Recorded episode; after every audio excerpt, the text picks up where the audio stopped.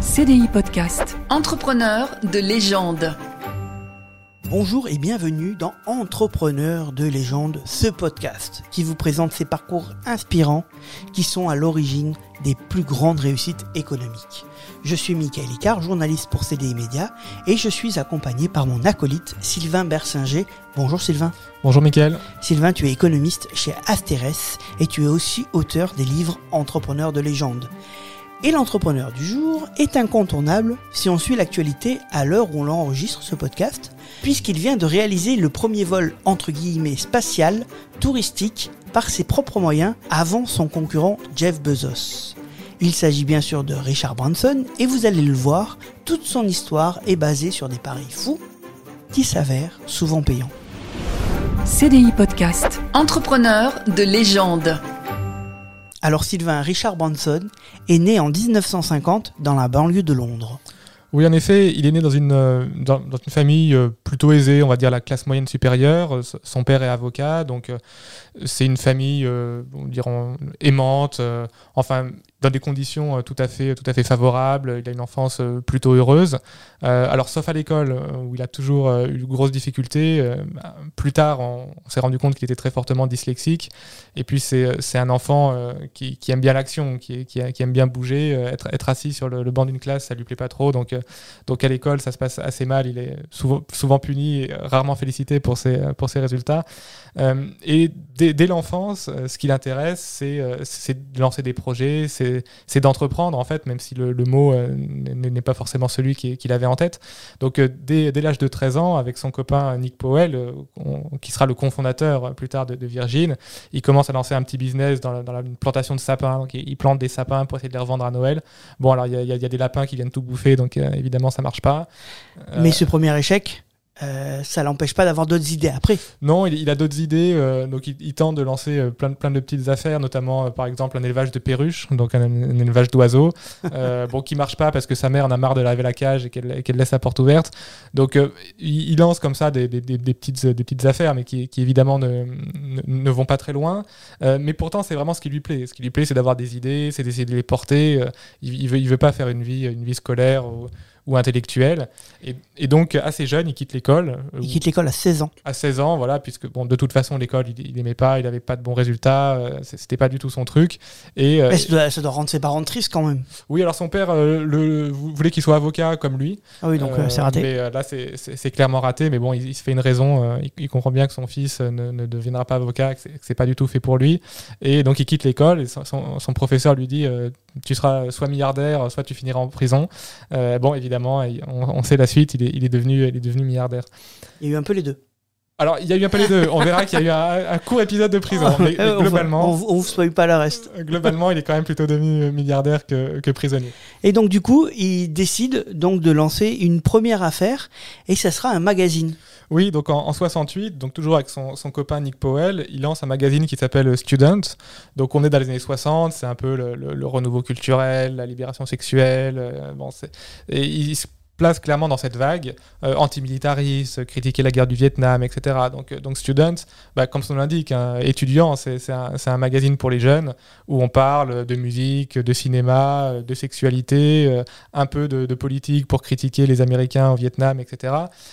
donc c'est un, c'est un magazine qui est lancé euh, tout autant comme par une bande de copains que par une entreprise très structurée. Ils sont donc il y a bien sûr Branson et Nick Powell qui sont un peu les, les fondateurs, mais, il y a un peu toute, une bande qui gravite là autour. Euh, de Ils sont bénévoles souvent. Voilà, souvent bénévoles ou plus ou moins salariés, enfin qui n'ont pas forcément un statut très euh, très, défini. Et alors bon, beaucoup de journaux meurent assez rapidement, mais là, Student avec Branson qui, qui lui a clairement la tête sur les épaules, euh, parvient à obtenir, on va dire, un petit succès autour de, de 50 000 exemplaires, ce qui, est, ce qui est pas mal, et parvient à, on va dire, ne pas perdre d'argent. Alors, c'est pas encore la fortune, euh, mais en tout cas, euh, le, journal parvient à se maintenir à flot financièrement. Le, journal devient petit à petit populaire, ça lui permet de rencontrer du monde, notamment oui, alors euh, parmi les, interviews euh, euh, les interviews célèbres qu'il arrive à faire, il y a Mick Jagger. donc un, peu au culot, il va essayer de, contacter des stars, des, gens connus pour faire parler de, son journal. Donc la plupart du temps, ça marche pas. Mais parfois, il arrive à avoir des interviews un, peu choc, comme, Mick Jagger, qui, qui permettent au journal de, se faire connaître et d'attirer des lecteurs. Mais malgré ce succès un peu populaire, il veut pas en rester là. Oui, donc euh, il, se voit comme un entrepreneur qui a, toujours plein d'idées. Euh, donc euh, pour lui, le magazine, c'est un premier pas.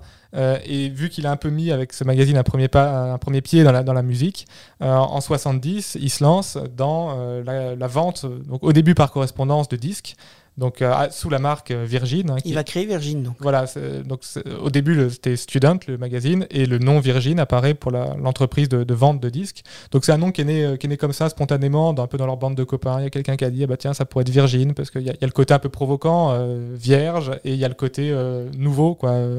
Le- un, peu- un peu le- le- les, les- les jeunes qui arrivent avec des nouvelles idées. euh, Oui, c'était vraiment dans innocent, c'était quoi. vraiment dans euh, ancré dans son temps en 70 euh, la libération Oui, sexuelle. Le, le nom, euh, la marque en fait est, est très bien trouvée. Elle est née spontanément. C'est pas du tout une, une analyse de marché faite par des cabinets spécialisés, etc. C'est- né comme ça. Il y a Un copain qui a lancé l'idée, mais c'était très bien trouvé. Et donc le- l'entreprise Virgin euh, se lance donc au début dans la vente par correspondance de CD avec l'idée de casser les prix, puisque Oui, c'est la stratégie du départ. c'est la stratégie du départ, puisque les, les vendeurs de CD de l'époque avaient, euh, on va dire, une sorte d'oligopole et ils s'entendaient euh, un peu entre eux discrètement pour, euh, pour, pour, pour que les prix ne baissent pas trop. Et la stratégie, c'est de casser les prix. Et donc, Michael, tu disais que euh, Branson a été un petit peu prisonnier On y euh, vient. Dans, dans sa, vie- dans sa vie, notamment parce que euh, pour, euh, pour frauder les taxes, en fait, il faut dire ce qui est. En fait, pour vendre ses disques moins chers, il fallait bien trouver une solution. Oui, alors euh, pour vendre ses disques moins chers, une, une idée qu'il avait, c'est euh, de faire croire qu'il partait à l'export pour pas payer le- le- l'équivalent de la TVA, disons. Euh, et, et donc en fait, il, il- il magouillait euh, en faisant croire que ses disques partaient à l'export pour Mais pas payer les impôts. Mais il partait pas. et évidemment, le fisc s'en est assez rapidement rendu compte. Et, et- Là, ils sont pas bêtes. hein. et ils sont pas bêtes. Il a passé effectivement euh, que- quelques nuits en prison, mais, mais après il, est vite, il est vite rentré dans, le- dans le rang euh, quand même. Et, euh, et donc au début, il vend, euh, ses disques uniquement euh, par correspondance, mais il se dit qu'il y a mieux à faire. Et donc en, en 71, il ouvre le premier magasin, donc Virgin Records, qui est là un magasin de, vente de disques donc physiques. Et donc là, l'idée c'est plus de casser les prix, mais c'est de créer une ambiance conviviale puisque les magasins existants, c'était assez froid, c'était des, des- des étagères de disques et point final. Et donc là, il y a un peu l'idée de créer un endroit où on vient euh, pas seulement acheter un disque, mais on vient passer un moment, il y a, il y a des canapés, euh, On peut écouter les on peut disques. écouter des disques, il y, a- il y a une ambiance agréable. Et donc c'est l'idée de créer un magasin, un magasin où on vient pour passer un bon moment tout autant que, que pour acheter euh, un produit. Et ça marche très bien. Et ça, c'est le succès. ouais. C'est c'est le succès. Et donc euh, sa, sa chaîne s'é- s'étend très rapidement euh, en, en- en Angleterre et puis après à l'étranger. Et en parallèle, parce que euh, la chaîne euh, s'étend comme tu le dis, mais en parallèle, lui, il décide de se lancer aussi dans la production de l'artiste. Oui, voilà. Donc, euh, en fait, il, il est rentré dans, la- dans le monde de la musique et il va euh, se, se diversifier dans cet univers-là. Et euh, donc, en à partir de 72, il Donc commence. très rapidement, en fait. Oui, en, en deux ans, en fait, hein, entre, en- entre ses débuts dans, dans- dans la musique et le moment où il devient aussi producteur. Donc, il commence à produire des, des- des premiers artistes, notamment ceux qui ont été recalés, un peu des, inconnus qui ont été recalés sur, sur les grosses maisons de, de production. Et alors, bon, il y a évidemment eu beaucoup d'échecs, mais, mais il a eu euh, que- quelques, beaux succès. Euh, on peut penser à, Mike Oldfield, Oldfield euh, qui, que, personne n'avait voulu, mais, euh, mais, mais Bronson a eu le, flair, disons, de, le produire. Et donc, là aussi, c'est un, succès, un succès très rapide. Et dès, le début, quoi, au bout de quelques années, il devient multimillionnaire et, un personnage très en vue du monde de la musique, en tout cas en Angleterre. Oui, il devient multimillionnaire à 23 ans. C'est fou. Oui, oui bah, pour quelqu'un qui a quitté l'école à 16 ans, c'est vrai que c'est une très belle réussite. Mais ce succès, ça devient une personnalité un peu en vue, mais il ne veut encore une fois pas en rester là. Oui, donc so- son idée, c'est vraiment d'entreprendre euh, dans toutes les directions. Donc euh, une, une première diversification au début des années 80, c'est les jeux vidéo avec euh, Virgin Games. Et une autre diversification encore plus marquante pour l'entreprise et pour le personnage, c'est qu'il va s'attaquer, un peu contre toute attente, je dirais, au transport aérien. Un peu contre même son associé. Oui, alors euh, son associé de toujours, euh, Nick Powell, qui l'a suivi dans toutes ses aventures, euh, quand il dit je vais m'attaquer au transport aérien et à la position ultra dominante de British Airways, lui il dit stop, il dit Ça tu, vas te ruiner, tu vas dans le mur, qu'est-ce que c'est que cette idée? Donc son, son associé, on va dire historique, ne, ne le suit pas, lui revend ses parts, donc Richard Branson lui, lui- lui rachète ses, lui rachète ses parts et devient un peu le, le, le seul maître à bord. Et euh, il a le projet un peu fou, ou en tout cas tout le monde pense qu'il est fou, euh, de se lancer dans le transport aérien. Euh, et c'est vrai qu'aujourd'hui, bon, on connaît Ryanair, on connaît EasyJet, on connaît toutes ces compagnies. Dans les années 80, il y a quelques très grosses compagnies établies, donc euh, British Airways euh, en Angleterre, euh, Air France en France, etc., qui ont un quasi-monopole sur le transport aérien. Et venir essayer de, de casser ce monopole-là et de se faire une place, ça paraît un projet, un projet un peu fou. Mais lui, il y croit. euh, il va, s'associer avec euh, euh, un, entrepreneur qui avait créé une, une compagnie qui desservait le- euh, les, les îles, les îles Falkland, bon, qui, qui avait fait faillite, etc. Et il, va- il va avoir un premier avion, louer un premier avion pour faire des vols transatlantiques entre, entre Londres et New York. Et donc, c'est Virgin Atlantic. hein, En le- 84, en il lance 84. Virgin Atlantic. en 84, il se lance avec un seul avion au départ dans le, le transport aérien entre, entre Londres et New York. Et lui, donc tu l'as dit, hein, ça, marque un peu le, je veux dire le, personnage, la personnalité du personnage. Lui, ce qu'il veut, c'est prendre une place parce qu'il trouve qu'il y a un manque dans la gestion euh, des clients par les autres compagnies. Il trouve qu'il y a une place à prendre quand même. Oui, alors sa, stratégie de diversification, c'est de se dire euh, où est-ce que je vois un secteur où je peux faire mieux que les autres. Euh, Il n'y avait aucun lien euh, évident entre la musique euh, et le transport aérien, mais euh, cette volonté de s'attaquer au transport aérien est partie, euh, disons, d'un constat, c'est que quand il prenait l'avion, il trouvait que le service client était euh, catastrophique pour un prix des billets très élevé. Et donc il s'est dit, moi, je, je- pense que je peux faire un bien meilleur rapport qualité-prix, euh, puisque British Airways, euh, qui est un peu euh, en quasi-monopole, euh, s'endort sur ses lauriers. Et donc il perçoit, euh, disons, un défaut dans le service proposé, ou en tout cas quelque chose que lui peut, peut faire mieux. Euh, et donc il décide de se lancer. Et euh, en fait, c'est un peu sa marque de fabrique. C'est-à-dire qu'à chaque fois qu'il pense qu'il peut faire euh, mieux que, l'offre existante, il va se lancer dans différents secteurs euh, qui n'ont en fait pas grand-chose à voir les, les uns avec les autres. Une autre marque de fabrique de, de Richard Branson qu'on va découvrir à ce moment-là, c'est que pour concurrencer British Airways, qui a des moyens évidemment colossaux en promotion, il va un peu devenir l'ambassadeur de son produit. Oui, donc c'est vraiment euh, la marque de fabrique de, de Richard Branson, c'est que euh, il, il est un peu Virgin, il représente Virgin et euh, il comprend que euh, pour euh, pour résister à un mastodonte comme British Airways, euh, il faut qu'il ait de la présence médiatique, il faut qu'on parle de lui. Et donc, il va se mettre à faire euh, alors un petit peu le pitre euh, ou à se lancer dans des aventures un peu extravagantes. Alors, il y, y en a énormément, on va pas tous les lister, mais alors il, il va commencer à traverser l'Atlantique en ballon, il va, il va traverser des océans en bateau. alors, plus tard, Chaque il- fois, c'est des échecs hein, presque. Il y arrive quasiment pas. Souvent, c'est des échecs. Plusieurs fois, il se met en danger. il passe pas très loin de, de- de la mort. hein, il faut dire ce qui est dans, dans- dans des aventures un peu folles. Euh, mais euh, c'est vraiment l'idée. Alors déjà, c'est quelqu'un qui aime le défi, qui aime ce, genre, ce genre de pari. Il fait ça aussi par goût. Mais il y a aussi, bien sûr, euh, une, idée marketing derrière, qui est de faire parler de lui et donc indirectement de faire parler de, sa marque, de Virgin. Et donc, il, est vraiment le, personnage emblématique, le, visage de son entreprise. Et donc, à chaque fois qu'il fait parler de lui, en fait, il fait sa pub et il fait la pub de Virgin en même temps et gratuitement. Et il croit tellement en Virgin Atlantic que contre toute attente, en 92, il va faire une prise de risque énorme et il va revendre Virgin Records. Oui, donc euh, de manière assez inattendue, puisqu'il avait fait, on a vu, fortune dans l'industrie euh, de la musique. Mais c'était un peu sa vache à lait. C'était sa vache à lait, c'était, c'était- c'est de là, c'est de là d'où il venait, là où il avait réussi, où il, s'était, il s'était établi. Et euh, c'est vrai que c'est un, un coup de poker au début des, des années 90. Euh, il vend l'activité de disque et pour tout miser sur le transport aérien. Donc tout le monde le prend un petit peu pour un fou et c'est vrai que c'était très audacieux. Alors ça s'est révélé payant puisque quand on maintenant on connaît euh, Ah ouais, l'histoire, euh, l'industrie du disque. L'industrie du disque s'est effondrée et l'industrie du transport aérien, elle, a, a- a prospéré avec plus de, de- toujours plus de gens euh, qui, qui ont pris l'avion. Donc, euh, avec le recul, ça a été une stratégie euh, tout à fait, tout à fait payante. Mais c'est vrai qu'au moment, au moment où il fait ce choix-là, c'est une prise de risque absolument gigantesque. Et donc là, on parle de l'aviation, mais la compagnie, elle a quand même continué à se diversifier. Ça devient une sorte d'énorme euh, compagnie avec plein de branches. Oui, alors Vi- Virgin, la stratégie, c'est de reprendre toujours le nom Virgin et de le, euh, le répliquer dans tout un tas de secteurs euh, divers et variés qui n'ont à peu près rien à voir euh, les, les uns avec les autres. Donc il y a eu à peu près 300 euh, diversifications ou tentatives de diversification. Certaines ont avorté très vite, et il n'a il a pas insisté.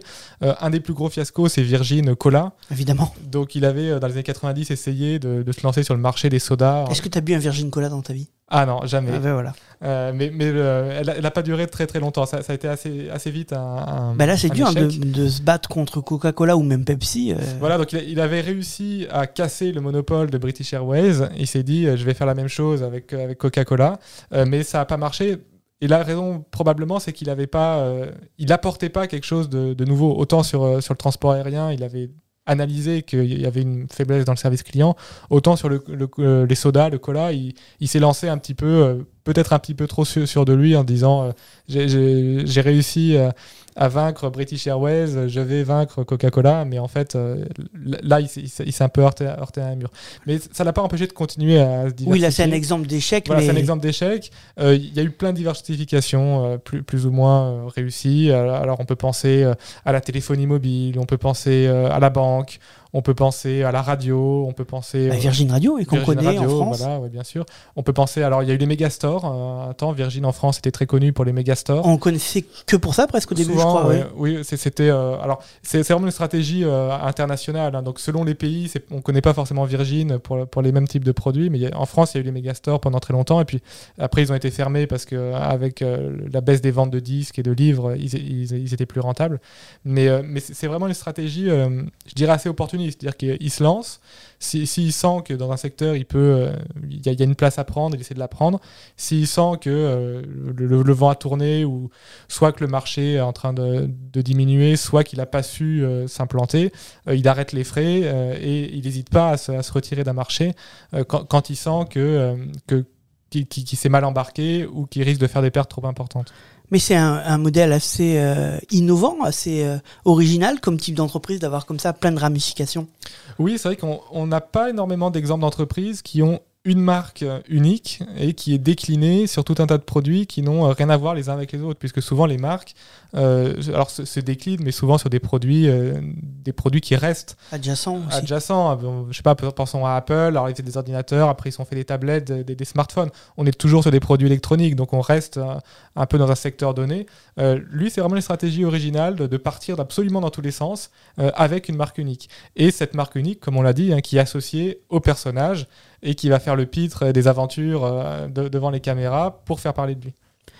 Oui, tu l'as tu l'as dit, c'est important. Virgin est étroitement lié à la personnalité de Richard Branson et il revendique aussi un nouveau type de management. Oui, euh, alors c'est. euh, il a un peu un style décontracté, c'est pas du tout le patron à l'ancienne, en costard cravate, euh, très guindé. Lui, euh, lui il n'a- jamais de cravate, il, se, veut euh, décontracté, proche des gens, accessible, etc. Bon, après, ça, reste un, milliardaire, j'imagine qu'on on n'a pas son contact, son numéro de téléphone comme ça, mais c'est un peu le style qu'il veut donner. Il donne beaucoup de conférences, il, il écrit des livres, ou bon, peut-être qu'il y a quelqu'un qui l'aide à les écrire, les écrire, ça on sait pas trop, mais enfin il sort beaucoup de livres, euh, il intervient beaucoup dans les médias. Euh, il a ce style qui se veut décontracté et qui cultive et qui, qui met en avant dans les médias pour. Il se dit proche de ses salariés. euh, Voilà, c'est- aussi. alors, c'est peut-être vrai dans sa gestion quotidienne des, des ressources humaines, mais c'est aussi une, stratégie marketing, une stratégie, une manière de, de- de se montrer et d'une image qu'il a envie de renvoyer. Et surtout, il ne veut rendre de compte à personne. Virgin lui appartient. Oui, alors Virgin n'est pas cotée en bourse. Elle a été momentanément dans les années 80 euh, cotée en bourse, mais il, il a très rapidement fait sortir du marché pour, pour en garder le contrôle. Donc, euh, donc il, a, vraiment cette volonté euh, de garder la main sur son entreprise pour, avoir, pour pouvoir décider en fait de toutes les stratégies et de pas dépendre d'actionnaires qui viendraient lui dire il faut faire ceci plutôt que cela. C'est- vraiment Richard Branson et Virgin, c'est vraiment fusionnel, on peut dire. Les, deux sont étroitement liés et, et la notoriété de l'un rejaillit bien sûr sur la notoriété de l'autre. Et il s'engage beaucoup, enfin un peu comme beaucoup de philanthropes, mais il s'engage beaucoup pour des causes. Oui, alors euh, effectivement, il s'engage dans des causes humanitaires, écologiques, etc. Euh, alors d'autres euh, pointent euh, malgré tout euh, ces stratégies d'optimisation fiscale euh, très agressives, ces jets privés, etc. Donc c'est souvent le cas de beaucoup de milliardaires, c'est-à-dire qu'effectivement, ils vont donner de l'argent et de la notoriété à des causes humanitaires ou écologiques, et puis à côté, ils, ils vont euh, se domicilier dans les paradis fiscaux les, les plus, euh, les plus agressifs ou les plus, disons, les plus paradisiaques pour les milliardaires. Euh, ce qui fait que les États après ont moins d'argent pour, euh, pour financer euh, la transition énergétique, l'éducation, etc., etc. Donc il y a, y a le côté un peu ambivalent du personnage, mais qu'on retrouve chez, chez beaucoup d'entrepreneurs à succès. Et donc, je le disais en intro de ce podcast, son dernier dada, c'est un peu l'espace. Là, on enregistre ce podcast en juillet. Il vient de réaliser un vol spatial touristique avec Virgin Galactic. Euh, il mise un peu sur l'avenir avec ça. Oui, donc euh, ça, ça, correspond bien au personnage, puisqu'il y a ce côté aventureux où, il se lance des défis. Donc il avait essayé de lancer euh, Virginie Océanique, par exemple, pour faire du tourisme en sous-marin dans, les fonds euh, les, les, plus profonds du monde. Bon, ça n'a pas trop marché, parce qu'en termes de sécurité, quoi, c'est très cher et il y, y, a des contraintes de sécurité importantes. Alors, Virgin Galactic et le tourisme spatial, euh, là aussi, ça a été très long. Euh, ça, ça fait au moins 10 ans qu'il en parle, il investit beaucoup d'argent, mais il y, a eu, il y, a eu des accidents en termes de sécurité, ça a été très long à, progresser. Mais là, effectivement, il a réussi à faire, à faire un, premier, un premier vol. Euh, alors, on, on, retrouve aussi le côté un peu ambivalent du personnage avec le tourisme spatial, puisque euh, il s'engage pour des causes environnementales. Le tourisme spatial, euh, en termes écologiques, c'est assez catastrophique, puisque pour, pour le loisir d'un milliardaire ou d'un millionnaire qui va aller faire le, euh, quelques minutes en apesanteur, il faut griller euh, je ne sais combien de, de, litres de fuel ou de kérosène. Donc euh, là encore, on, on, peut trouver un côté ambivalent du personnage dans, dans, le tourisme spatial. Et il a surtout grillé la priorité à son concurrent. Voilà, donc il y, y, avait d'autres milliardaires qui s'étaient lancés un peu dans, dans la même idée. Donc on pense bien sûr à Elon Musk avec ses fusées SpaceX et Jeff Bezos, hein, le fondateur d'Amazon, qui lui aussi avait eu un peu cette même idée. Donc c'est un peu actuellement le, dada des milliardaires d'essayer de, se lancer dans l'espace. Mais, euh, mais c'est vrai que Richard Branson a été, a été pionnier sur, euh, sur cette idée-là. Alors on peut dire que le personnage de Richard Branson divise, mais il a quand même dépoussiéré le monde des affaires britanniques et il est à l'origine d'un groupe tentaculaire qui n'est pas prêt d'arrêter de faire parler de lui. Merci Sylvain. Merci Mickaël. Tous nos épisodes sont en écoute sur CDI Podcast évidemment ou alors sur votre plateforme audio préférée. Nous on vous donne rendez-vous dans 15 jours pour un nouveau portrait et on vous dit à très vite. CDI Podcast. Entrepreneur de légende.